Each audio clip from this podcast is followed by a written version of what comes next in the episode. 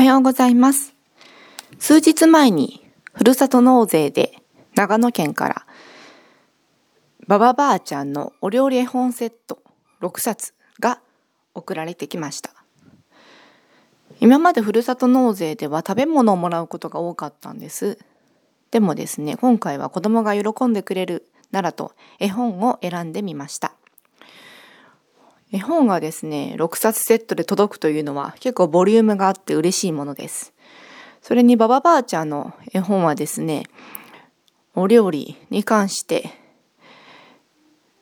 載っているものなんですが、とても面白いです。文章量も4歳の子にはちょうどいいかなって思います。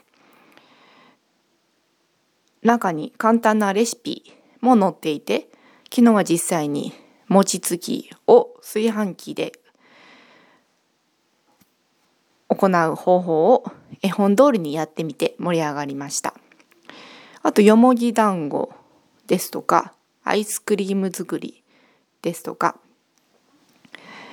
手軽にできるお料理のレシピとお話が載っていてとても面白いです。ふるさと納税